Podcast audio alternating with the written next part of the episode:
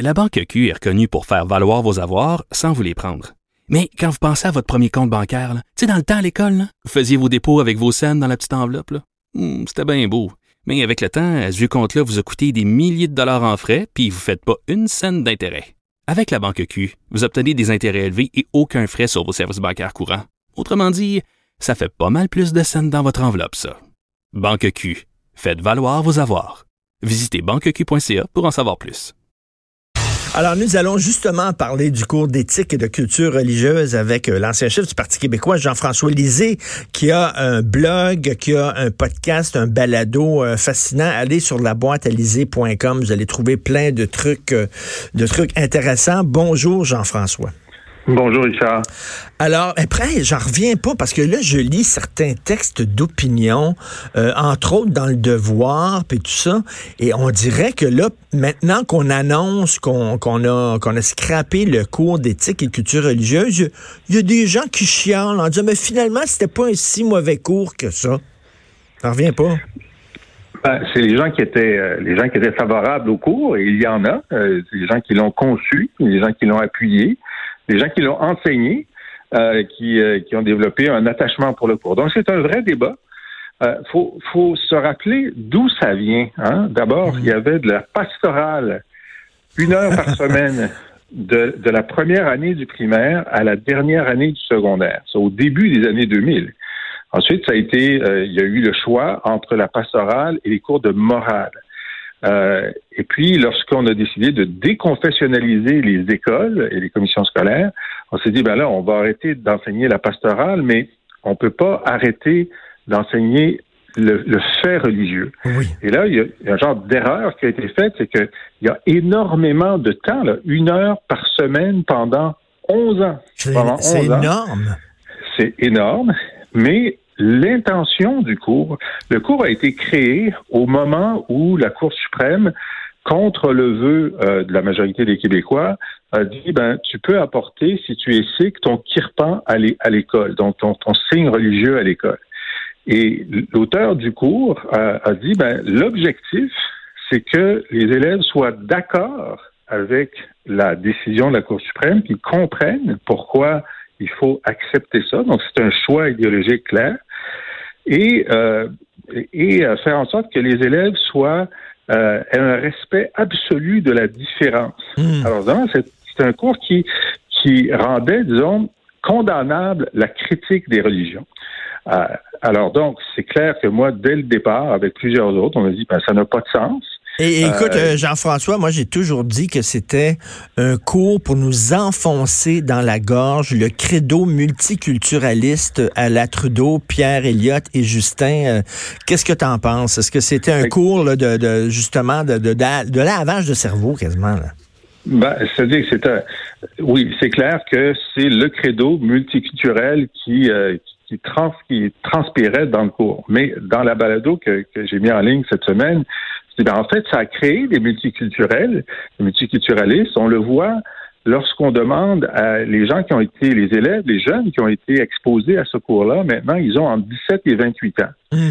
Et lorsqu'on fait des sondages sur, par exemple, les signes religieux à l'école, ben, c'est le groupe d'âge qui est le plus réticent à ça. En fait, ils sont, ils sont divisés moitié-moitié. Alors que les autres groupes d'âge sont très favorables à l'interdiction. Alors, c'est clair que si tu as été pendant euh, 6, 10 ou 11 ans exposé à l'idée qu'il il faut absolument adorer la différence religieuse, ben, tu vas développer une position qui est celle-là. Et c'est cette génération-là, dès qu'on critique les religions, on fait preuve d'intolérance, de xénophobie et de racisme. À moitié-moitié. Hein? C'est pas, ça n'a pas marché à 100% mais ça a marché suffisamment pour qu'on voit une différence entre cette cohorte-là et les autres. Mais il y a un autre effet, c'est que ça a fabriqué ou ça a conforté des athées. Puis c'est pour ça que les religions étaient contre. Bon, les laïcs, comme toi et moi, étaient contre, mais les écoles religieuses étaient contre. Pourquoi? Parce que si tu veux que ton, ton enfant ait la foi dans ta religion, c'est important qu'il ne soit pas exposé aux autres religions. Hein, parce qu'il y a seulement un Dieu, il y a seulement une vérité. Ben oui. Mais le cours exposait les enfants à chacune des religions, puis il leur disait, voyez, il y a plusieurs dieux, il y a plusieurs rites, il y a plusieurs récits, il y en a qui se ressemblent, il y en a qui se ressemblent pas, et ils sont tous respectables.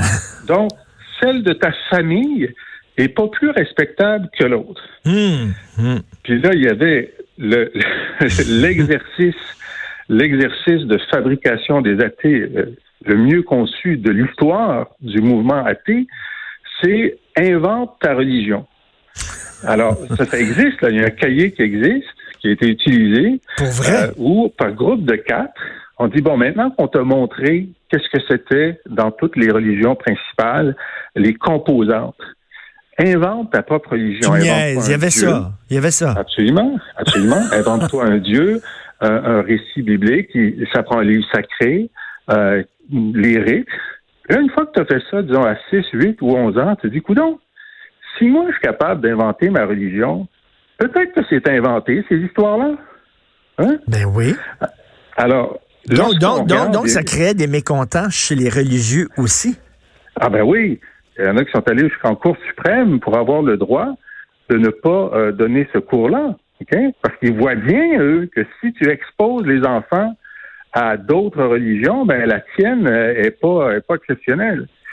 Alors, lorsqu'on regarde le, le- pourcentage des Québécois qui croient en Dieu ou qui ne croient pas en Dieu, euh, en haut de 35 ans, la majorité des Québécois croient en Dieu. Plus tu es vieux, plus tu y crois. Mais en bas de 35 ans, la majorité ne croit pas en Dieu. En bas de 35 ans, il y a juste un Québécois sur trois qui croit en Dieu. Alors que le paradoxe de ce cours, c'est que c'est pas la seule cause là, du décrochage religieux chez les jeunes, il y en a d'autres, mais je pense que ça a participé à créer une génération de multiculturalistes. Mais oui. Et- mais qu'on parle de religion, moi, je pas te promener dans les cours d'histoire ou de géographie, mais pas un cours pour ça. Et d'ailleurs, il faut rendre à César ce qui lui appartient. C'est le Parti québécois qui avait demandé qu'on scrape ce cours-là et qu'on le remplace par un cours de, de formation citoyenne. C'était dans ton ça. programme à toi, Jean-François. Exact, exact. C'est en 2016 que j'ai fait cette proposition. Là, on en vient à la discussion que tu as eue avant que j'arrive en ondes. Oui. Ben, Qu'est-ce qu'on met dans ce cours-là? Bon, d'abord, c'est vrai que dans la proposition, puis moi, je suis allé sur le site Internet du ministère de l'Éducation, j'ai lu le document, j'ai participé à la Ça prend, ça prend pas de consultation. temps là, de, de remplir la consultation. là. Effectivement. Et euh, il y a du temps pour mettre beaucoup, beaucoup, beaucoup de choses, hein, parce que Oui. c'est une heure par semaine pendant 11 ans. Alors, quel devrait être le fil conducteur? Ben, ça devrait être euh, l'initiation à la citoyenneté. On dit, bon, lorsque tu auras fini ce cours-là en secondaire 5, il faut que tu sois prêt à être un citoyen informé, éclairé, qui a des repères. Mais qu'est-ce que ça veut dire concrètement, initiation à la citoyenneté? C'est quoi? Comment fonctionne le système politique? Comment fonctionne le système juridique? Ce serait quoi? Bon, par exemple, euh, par exemple, et puis et puis on peut en débattre. hein, il y a matière à débat. Mais moi, je pense qu'effectivement, tu peux pas sortir de ton secondaire sans savoir c'est quoi les élections, comment ça fonctionne, les partis, euh, c'est quoi la participation. Bon, euh, de, de savoir comment ça fonctionne.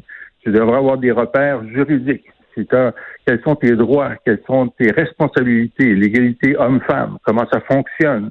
Euh, tu devrais avoir, et ce qu'il n'y a pas dans le- dans, dans l'offre, euh, tu devrais savoir comment euh, faire ton budget familial, comment ça fonctionne le crédit, comment comment ne pas succomber euh, à l'hyperconsommation et à- aux arnaques. Écoute, hein. c'est le rôle, c'est le rôle de l'école, ça. Il y, a- il y a des gens comme Mathieu Bock-Côté qui disent on devrait prendre ces cette heure-là pendant 11 ans et faire plus d'histoire, faire plus de français, revenir, euh, je veux dire, euh, aux, euh, bases académiques. C'est-tu vraiment le, le- le rôle de l'école? On en demande beaucoup à l'école. hein. On demande là, pas seulement d'instruire les gens, mais pas des éduquer, mais des- quasiment des élever. Là. Ben, là, euh, devenir un citoyen, moi, je pense que ça, doit, ça devrait faire partie du rôle de l'école. Euh, tu sais, euh, euh, ce sont des connaissances dont le jeune citoyen au Québec a absolument besoin. Puis il a besoin d'anticorps aussi. Bon, par exemple, le cours à la sexualité, c'est sûr que ça le prend pour toutes sortes de raisons. Mais déjà, déjà ça, là, déjà ça, c'est un cours en soi. Là. Tu sais, c'est- mettre ça dans ce Oui, cours-là, fourre-toi avec d'autres affaires. Pas une heure par semaine pendant 11 ans. Hum. C'est la quantité de temps, là. C'est énorme. C'est bon. Alors, des anticorps pour nos, jeunes citoyens, savoir comment pas tomber dans les grippes d'un proxénète, savoir comment ne pas tomber dans les grippes d'une secte. Oui, mais ça, c'est tes parents qui devraient t'enseigner ça, pas l'école. Ben, pourquoi? Parce qu'on a des gens qui sont formés, on a des programmes, on va t'expliquer ça. Puis de toute évidence, les parents ne l'enseignent pas suffisamment, hmm. puisque le nombre de nos jeunes filles qui tombent sous les, sous les, grippes de proxénètes, bon, puis c'est l'environnement immédiat. Maintenant, dans le cours proposé, il y a un truc qui, pour moi, c'est simplement le fantôme du, euh, du cours OCR qui revient sous culture et société. Et là, ce qui m'a vraiment frappé, c'est que si tu apprends à quelqu'un c'est quoi la citoyenneté puis le vivre ensemble, puis je pense qu'il faut lui, dire, pourquoi est-ce que le mot, laïcité n'est pas prononcé? Hmm. Il y a nulle part où on lui dit dans la société québécoise où tu vas être citoyen, nous, on a fait le choix d'un État plus laïque. Aux États-Unis, c'est autre chose. Au Canada, c'est autre chose. Puis on ne les critique pas, mais nous, c'est le choix qu'on a fait. Puis voici pourquoi. Et ça, c'est très particulier parce que c'est comme si le ministre n'avait pas eu le cran hmm. d'aller jusqu'au bout de sa proposition. Tout à fait. Et de parler de laïcité, d'expliquer la laïcité, parce que Dieu sait que c'est un concept qui est mal compris par plusieurs personnes. On pense, on associe ça à l'athéisme, la laïcité. Ça n'a rien à voir. Tu as tout à fait raison, Jean-François, de, dans le cours de citoyenneté, d'expliquer, parce que c'est une valeur fondamentale au Québec. Les Québécois la partagent, C'est quoi la laïcité? Tout à fait vrai. Écoute, je, je, il reste peu de temps. Je veux absolument euh, euh, utiliser le temps qu'on a, euh, les Oscars, parce que je sais que tu es un grand cinéphile comme moi. D'ailleurs, tu parles de cinéma, tu parles de culture euh, euh, sur ton site. bon, les Oscars ont, dévoilé leur, leur nomination. C'est quoi ton gros coup de cœur en cinéma, toi, en 2019? Hmm. Si je te disais ben, ton film, Oui, ben, je les ai pas tous vus, ceux-là, mais Marriott Story, j'ai trouvé ça très fort. Ah oui. C'est ah très fort, donc avec euh, Scarlett Johansson et Adam Driver, qui, je veux dire, la force de leur euh, de leur interprétation. Puis là, on voit Scarlett Johansson qui est pas en train de tuer des méchants comme dans Avengers. et on, on l'apprécie. Ce sont deux excellents acteurs avec un excellent scénario. Puis on, est on est très empathique pour les deux là. Oui. Un peu, euh, nous on est trop on est on est tellement vieux qu'on a vu Kramer versus Kramer euh, il y a quoi 30 ans qui était le premier film américain sur le diva. Euh, puis ça nous déchirait, mais là c'est la même chose, c'est on on est d'accord avec les deux, puis on aimerait ça que ça marche, mais on comprend pourquoi ça marche pas. Puis euh, non, c'est Et on voit, on voit à quel point aussi quand les avocats s'en mêlent, à quel point là, là, ça devient vraiment enflammé et acrimonieux quand les avocats s'en mêlent. Est-ce que tu as vu 1917, 1917 euh, encore? Écoute, tu, le recommandes Ah, c'est extraordinaire. C'est une prouesse technique là, inégalée dans l'histoire du cinéma. Faut vraiment que tu voir ça, puis on s'en reparlera. Et je dis aux gens là, la boîte vous allez trouver des blogs, vous allez trouver des balados là-dedans. Je suis un des, abonnés de la première heure et euh, c'est vraiment rempli d'informations hyper intéressantes, de points de vue intéressants sur l'actualité parce que Jean-François est un excellent pédagogue aussi euh, des trucs sur l'histoire du Québec. Donc, la boîte je vous le recommande. Merci beaucoup, Jean-François. Merci, Richard. Merci. Bonne semaine.